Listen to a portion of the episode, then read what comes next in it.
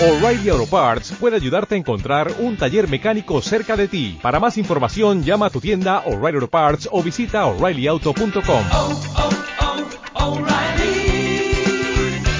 oh, Parts.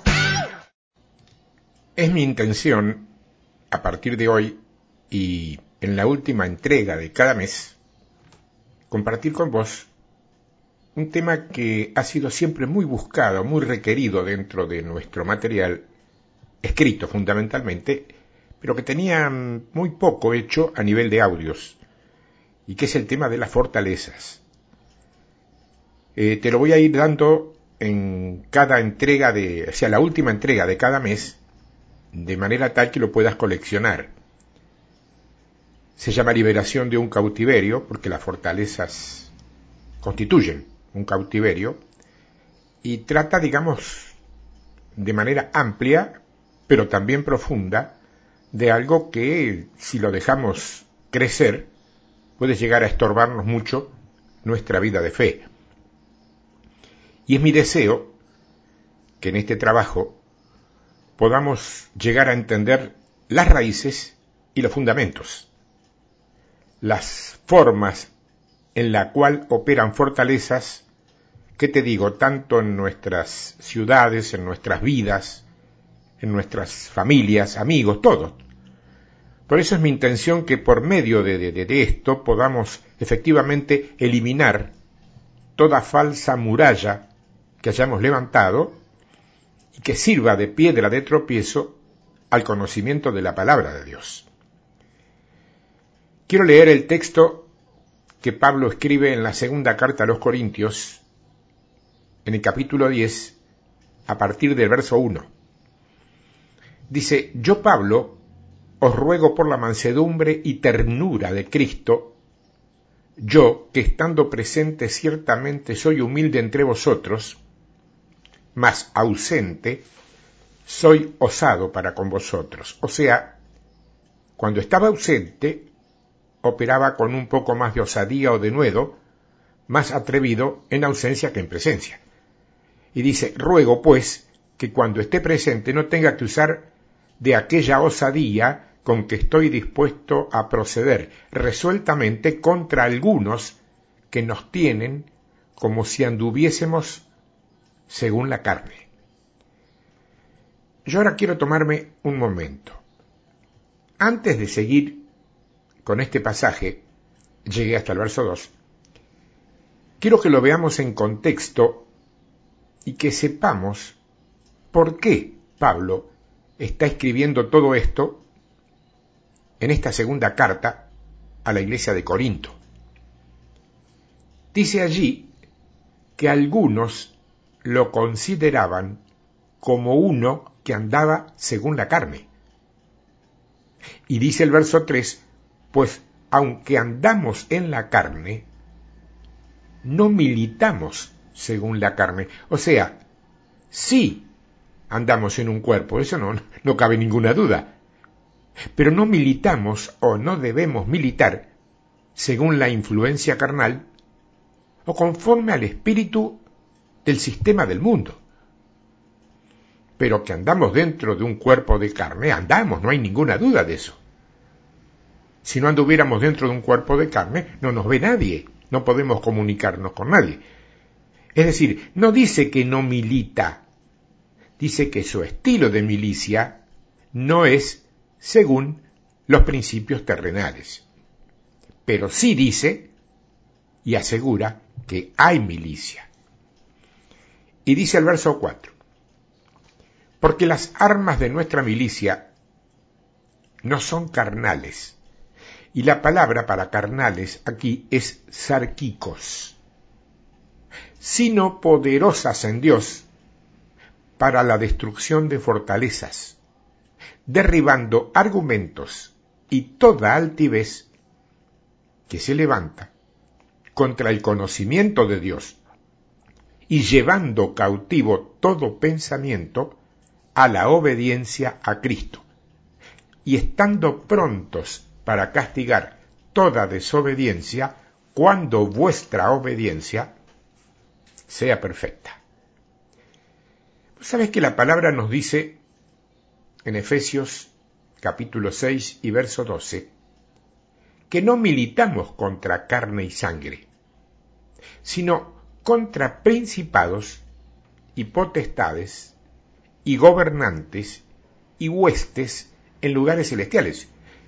Pero vamos a ver, primeramente, por qué Pablo escribe esta carta. En Primera Corintios y en el primer capítulo y en los versículos 11 y 12 se relata la historia de una división que había entre los hermanos de la iglesia de Corinto. Yo no sé si ustedes recuerdan que el tema de la discusión era la falta de lo que hoy podríamos denominar como cobertura. Falta de cobertura. Y el problema era quién iba a cubrir a quién. Entonces, algunos decían que eran de Pablo, otros decían que pertenecían a Apolos, otros decían que pertenecían a Cefas, y otros no querían pertenecer a nadie, y dijeron que pertenecían a Cristo. O sea, el problema era falta de liderazgo o división a causa de la falta de liderazgo. Bueno, en este capítulo que estamos leyendo son precisamente aquellos individuos que no querían relacionarse con nadie y que decían que su cobertura era Cristo y que no necesitaban un hombre, los cuales están causando este problema. Mirá lo que dice el verso 7. Miráis las cosas según la apariencia, y si alguno está persuadido en sí mismo que es de Cristo, esto piense por sí mismo, que como Él es de Cristo, así también nosotros somos de Cristo. Esto es importante. Tal como Él o ellos son de Cristo, así también nosotros. Vos viste que a veces hay discusiones entre creyentes donde queda la sensación de que hay un grupo que cree que es prácticamente la mano derecha del Señor y se muestra enconado con otro grupo al cual tienen como que están allá lejos y un poco desinteresados. Son evaluaciones personales. Nadie dice que tenga que ser así. Y fíjense ustedes que acá los que están dando el problema y comunicando o divulgando que Pablo andaba en la carne y que tenía menos atrevimiento en presencia que en ausencia, es muy fácil hablar por micrófono, pero ya no es tan fácil cuando hablas cara a cara, ¿no? Bueno, dice que los que tenían eso eran aquellos que se negaban a ese liderazgo emergente. Vamos a confirmarlo un poco más allá.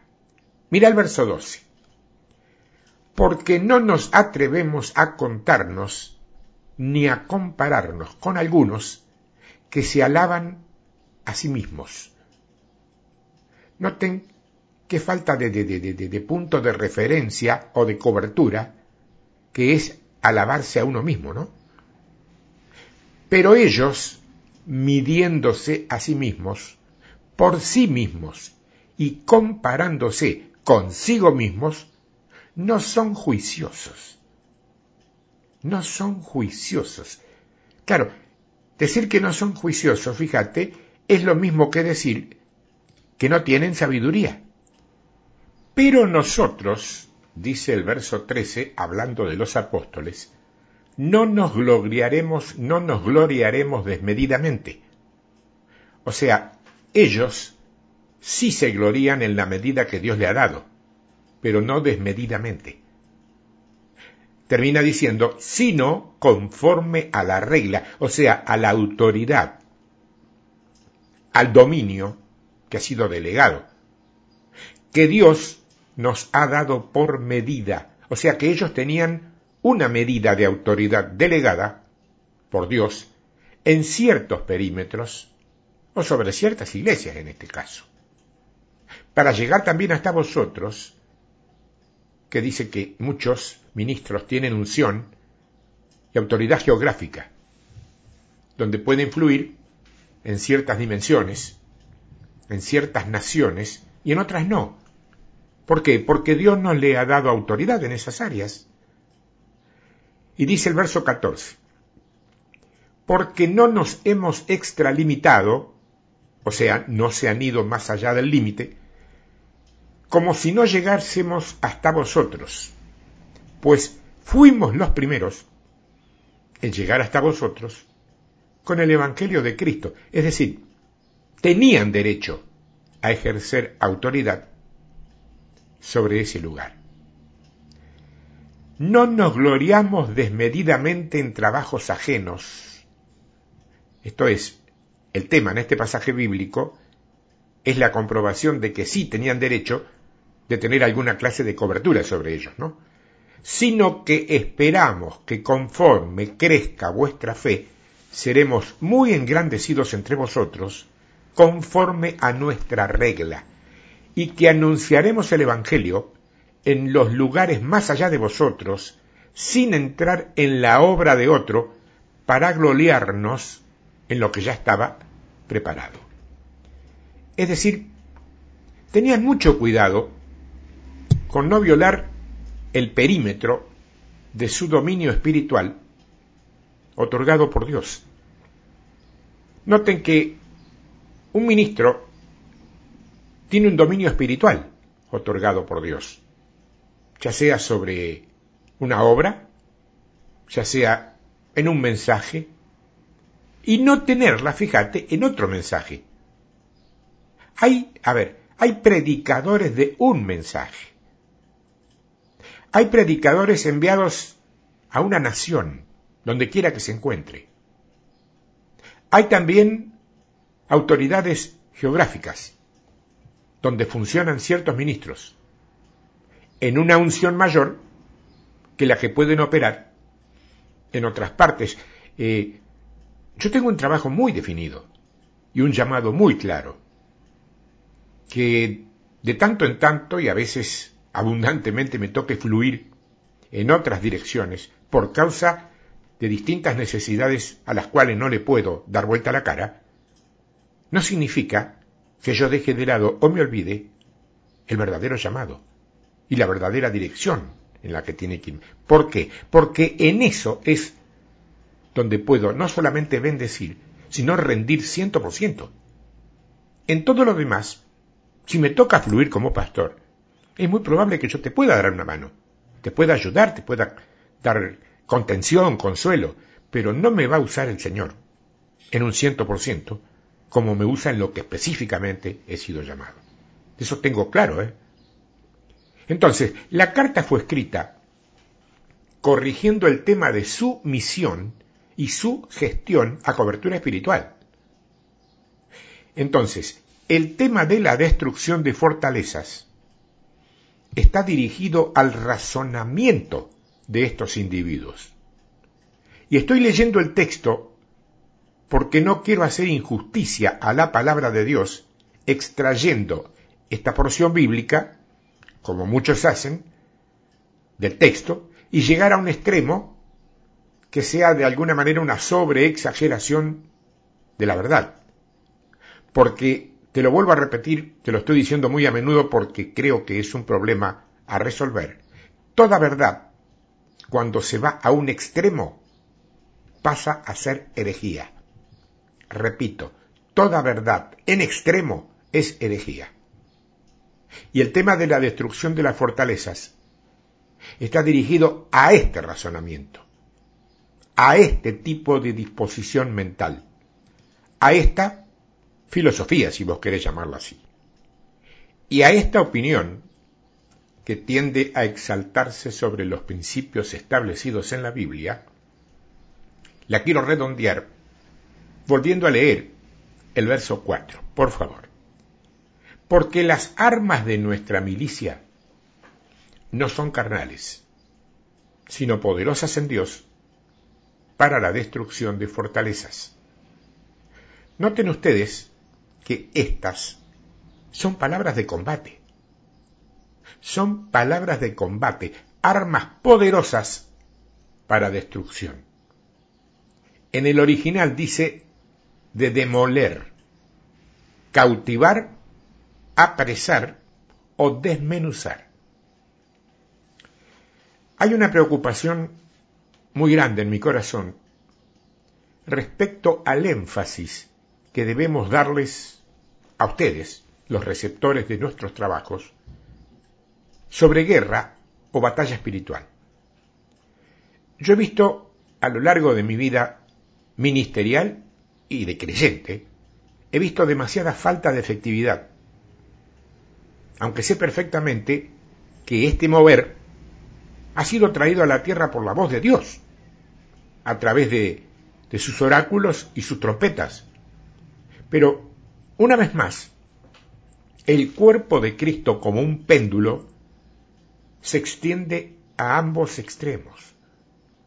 Unos que se resisten a recibir la verdad establecida y otros que abortan todo lo conocido para correr con la verdad que acaba de llegar, produciendo de esta manera dos extremos que a pesar de ser incorrectos no invalidan la verdad. Entonces nos encontramos, desde hace un tiempo largo, con canciones militantes, gente que, anda dirigiendo los puños hacia el cielo, aunque después esa misma gente y nosotros tengamos que ver que el avance satánico continúa en nuestras ciudades, delante de nuestras narices. Algo está pasando. Pablo decía, no quiero que vayan a golpear el aire, ¿te acordás? Quiere que sepan lo que están haciendo, cuando lo hacen, claro. El porqué de las cosas. Vamos a hacer un estudio profundo y a la vez sencillo en todas estas entregas sobre el fundamento de esto que hay que destruir. Para localizarlo, para identificarlo y si está a nuestro alcance, entonces eliminarlo. En este inicio, yo quiero traer una ilustración física primero. Porque si primero, a ver, entendemos las cosas físicas, recién entonces podremos aplicarlo espiritualmente.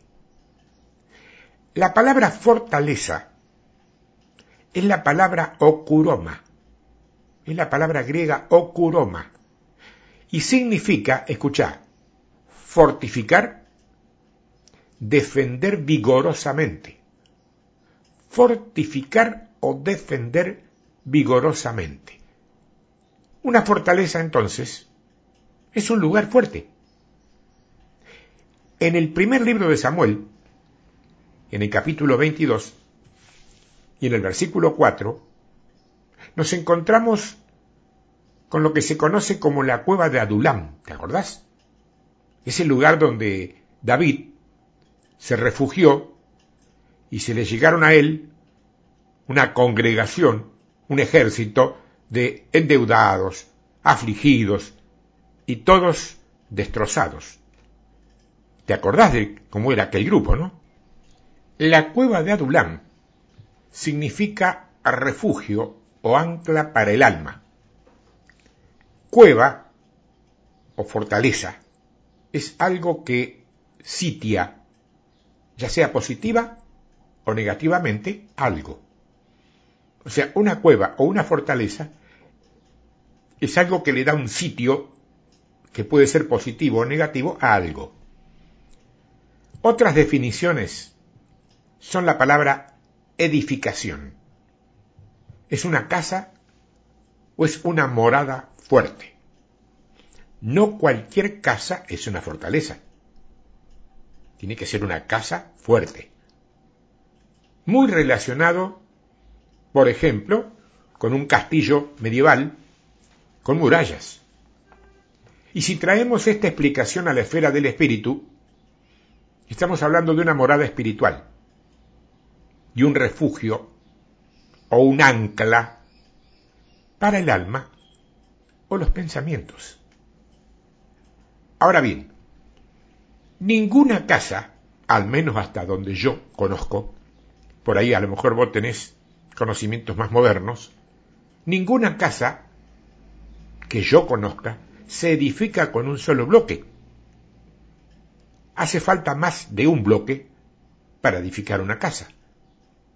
Y si la casa va a ser fuerte, tendremos que hacer un fundamento muy fuerte y poner muchos bloques para fortificarla. Toda casa tiene un fundamento. Todo edificio tiene un fundamento. De manera que podemos asumir que toda fortaleza también tiene su fundamento.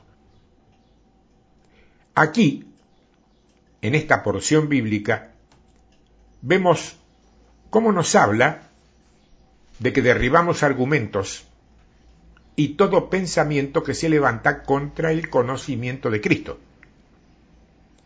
Podríamos decir entonces que para construir una fortaleza, en primer lugar, vamos a tener que localizarla. Y no está en el cielo, ¿eh? está en la mente de una persona. Está en la mente, está en tu mente. En segundo lugar, para edificar una fortaleza en tu mente, primero vas a tener que echar un fundamento. Porque fortaleza no siempre es una aseveración negativa, ¿eh? Puede haber fortalezas negativas y positivas. Va a quedar demostrado eso, ¿eh? Dice el verso 4. Porque las armas de nuestra milicia, acá está hablando de nosotros, no son carnales, sino poderosas en Dios para la destrucción de fortalezas. ¿Y cómo se derriban? Es la pregunta, ¿no? Verso 5. Derribando argumentos. Y la palabra argumentos son reflexiones que preceden a la próxima acción. Un razonamiento es una reflexión que antecede a una acción. Y se dice que se derrumban o derriban fortalezas derribando primero las imaginaciones y reflexiones que se convierten en acciones.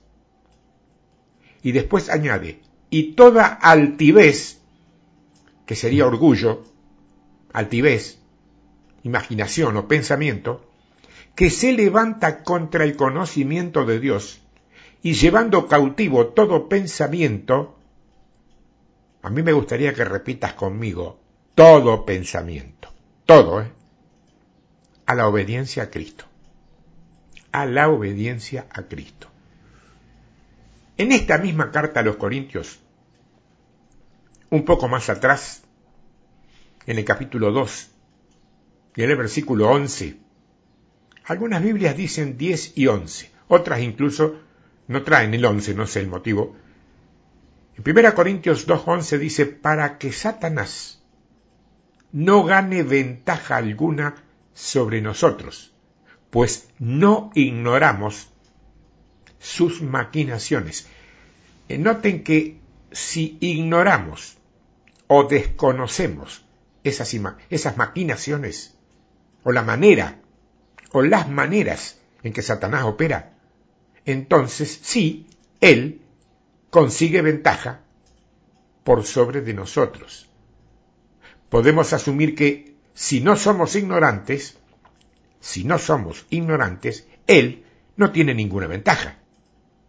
En 2 Corintios 11.3 dice, pero temo que como la serpiente con su astucia engañó a Eva, vuestros sentidos sean de alguna manera extraviados de la sincera fidelidad a Cristo. Aquí vemos que la serpiente, mejor conocida como Satanás, sí tiene astucia. No tiene dominio, tampoco tiene potestad. Nos hemos liberado de la potestad. Pero él, Satanás, no perdió su sabiduría, solamente la corrompió. Entonces Pablo aquí dice, temo que con la astucia de Satanás podamos ser engañados y que él nos tome ventaja. O sea, si no somos ignorantes respecto a la manera en que él opera, jamás tendría ventaja. De manera que jamás habría fortalezas a las cuales deberíamos derribar. Entonces, yo quisiera identificar las formas en que él opera. Vamos a traer ciertas definiciones. Fortalezas son, a ver, patrones o ideas que gobiernan a un individuo. Una fortaleza es un patrón o una idea que gobierna tu mente. Y esto es muy importante en nuestra vida personal, ¿eh? porque, en segundo lugar, son patrones de pensamientos. Son patrones de pensamientos que son regidos o controlados por poderes edificados en tu mente. Son especulaciones, razonamientos, filosofías, creencias o ideas. Es decir, cualquier orden de pensamiento que dicta tu estilo de vida es una fortaleza. Repito, cualquier orden de pensamiento que dicta un estilo de vida que vos llevas es una fortaleza. En Efesios capítulo 6, verso 12, donde expresa la, la jerarquía de Satanás, dice que no luchamos contra carne y sangre, sino contra principados y potestades. La palabra principado, yo te lo he enseñado ya, en griego, es la palabra arche. Se escribe arche con CH, pero se pronuncia arque.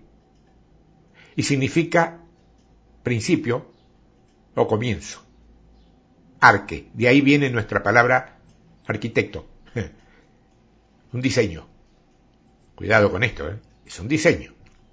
Es muy importante porque el principado cuando se dice principado, nosotros ya directamente enseguida lo que vemos es un demonio, pero un principado no siempre es un demonio.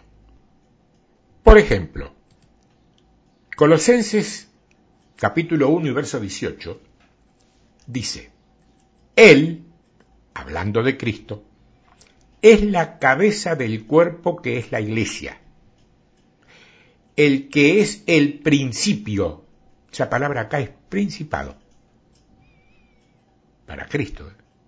El primogénito de entre los muertos y usa en griego, fíjate, la palabra arque.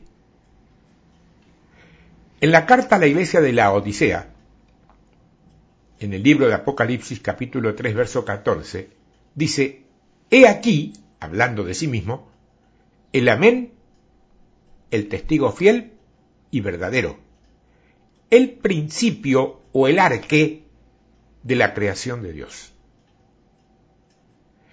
En Apocalipsis capítulo 1 y verso 8, cuando se introduce Cristo en el Apocalipsis, dice que Él es el alfa y la omega, el principio, arque, y el fin.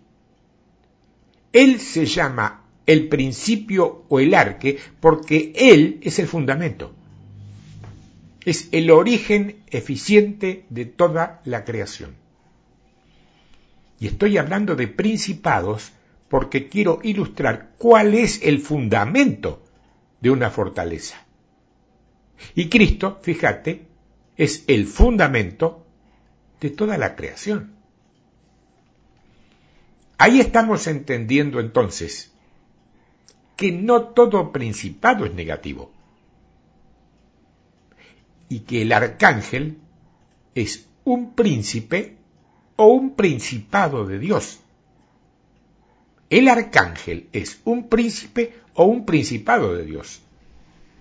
Juan, capítulo 1, versículo 3, dice, todas las cosas por Él fueron hechas. Y sin Él, nada de lo que ha sido hecho fue hecho. En la carta a los Hebreos capítulo 1 y verso 10 dice, Tú, Señor, fundaste la tierra y los cielos son obra de tus manos. Vemos indiscutiblemente que el principio o el fundamento, es decir, la, la piedra del ángulo de toda materia que existe, es Cristo Jesús, el Hijo del Dios viviente. Y vale la pena añadir que todo sigue existiendo por el poder de su palabra. Arque, entonces, significa el extremo, el dominio o el primer dominio, el que inicia o la raíz de toda actividad. Arque, repito, es de donde derivamos la palabra arquitecto. ¿Por qué? Porque el arquitecto traza el primer diseño que se convierte luego en una fortaleza. El principado o el arque diseña. Y esto es importante porque Fíjate que no te voy a dar ninguna novedad, pero el hombre piensa en diseños. Vos no ves palabras en tu mente, vos ves figuras, ves diseños. Y después a esas figuras y diseños vos las expresas con palabras. Vos, por ejemplo, decís sopa y lo que ves es un plato humeante. Vos no ves la palabra sopa, ves el plato. Y esto es muy importante porque para construir una fortaleza en tu mente, vos comenzás con un diseño producido por un arquitecto, sea positivo o negativo. Y siempre que en la Biblia aparecen principados, hay un amiguito que anda con él que se llama potestades. Principado nunca anda solo. Igual que el arquitecto necesita a un ingeniero, porque el arquitecto solo no alcanza. Bueno, el principado necesita las potestades. La palabra potestades es la palabra ekousia en griego y significa el permiso, la autoridad o el derecho. Y esto fíjate que tiene sentido porque sin el ingeniero, sin un ingeniero, el arquitecto no tiene derecho para implementar su diseño. Tiene que ser aprobado por el ingeniero. Es el poder que ejerce el diseño. Este poder, en funcionamiento, siempre niega la presencia de obstáculos. O sea, una vez sellado, se establece. Es, como te digo, es la capacidad, es la potestad, es la habilidad, es el, potencial o el derecho para ejercer una acción. Es la combinación entre derecho y autoridad que produce una fuerza que ejerce. Y esto es muy importante también porque allá donde dice que Cristo nos libertó de las potestades, noten ustedes que no dice nada que nos haya libertado de los principados. Y la Biblia no se equivoca, ¿eh? Nos libertó de las potestades de las tinieblas. Y nos trasladó, tiempo pasado, ¿te acordás de esta enseñanza? Al reino nos trasladó al reino. Y fíjate que todavía algunos están esperando llegar a un día de estos, ¿no? Y dice que es el reino de su Hijo y que nos libertó. ¿Nos libertó de qué? Nos libertó del permiso o el derecho. Satanás no tiene derecho, pero es un cabezón muy porfiado y entonces usurpa tus derechos. Si vos le abrís la puerta, él pasa. Si vos no le abrís la puerta, Él no pasa. Está claro eso, ¿eh? Le dieron un buen golpe en la cabeza, pero todavía no se muere, ¿eh? Es bien porfiado. Hay muchos así en nuestros grupos, ¿eh? Hay muchos. Ecousia o potestades denota el poder ejecutivo. Es aquel que ejerce el patrón de pensamiento, mientras que el arque es el fundamento o la autoridad que origina y permite que el poder ejecutivo fluya. Es como el dueño o el empresario y el gerente que ejecuta todo lo que diseña o desea el empresario. Trabajan juntos. Trabajan juntos.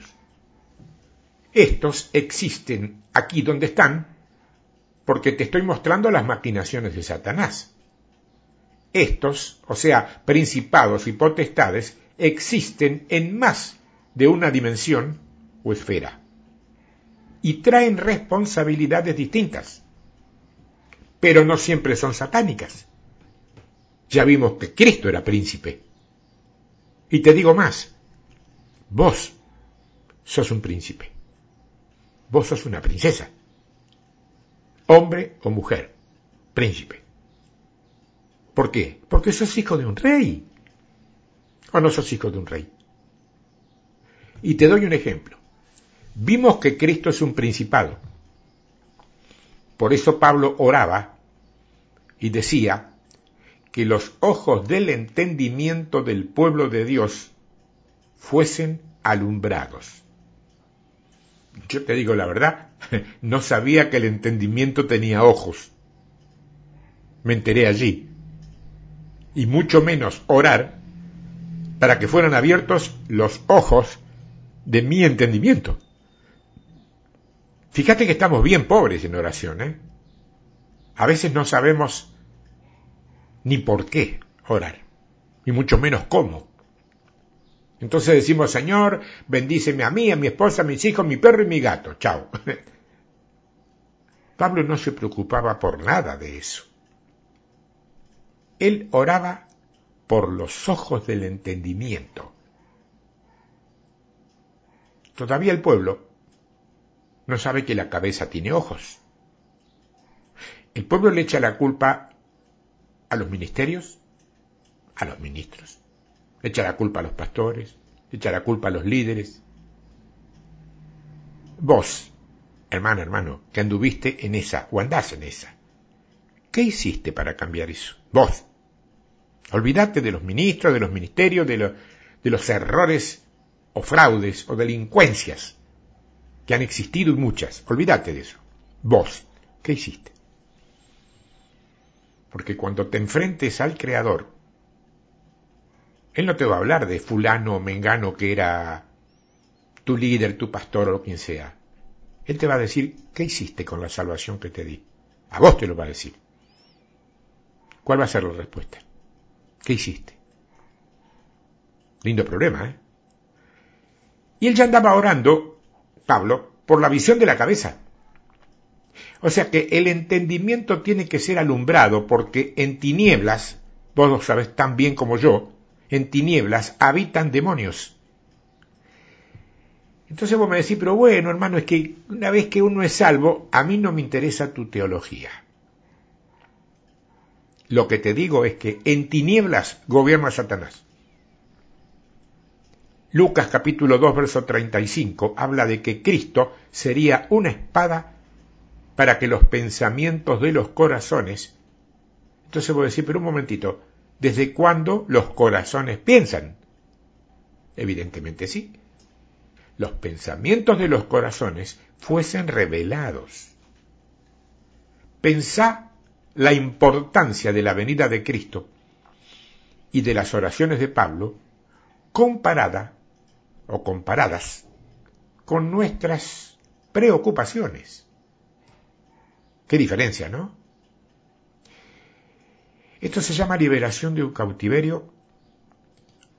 Te acabo de dar la primera parte. Son unas cuantas. No te voy a decir cuántos para que no hagas ninguna cuenta previa, pero seguime. Todos los últimos fin de semana, la última entrega de cada mes, va a ir esto para que hagas tu colección y puedas trabajar contra lo que seguramente sean tus fortalezas, que las debes tener. ¿eh? Quiero que seas más que vencedor, quiero acompañarte para que puedas conseguir eso y juntos glorificar al Dios de todo poder. Dios te bendiga, hasta la semana que viene si Dios quiere, tiempo de victoria arroba yahoo.com.ar, tiempo de victoria arroba gmail.com. Chao, hasta la próxima.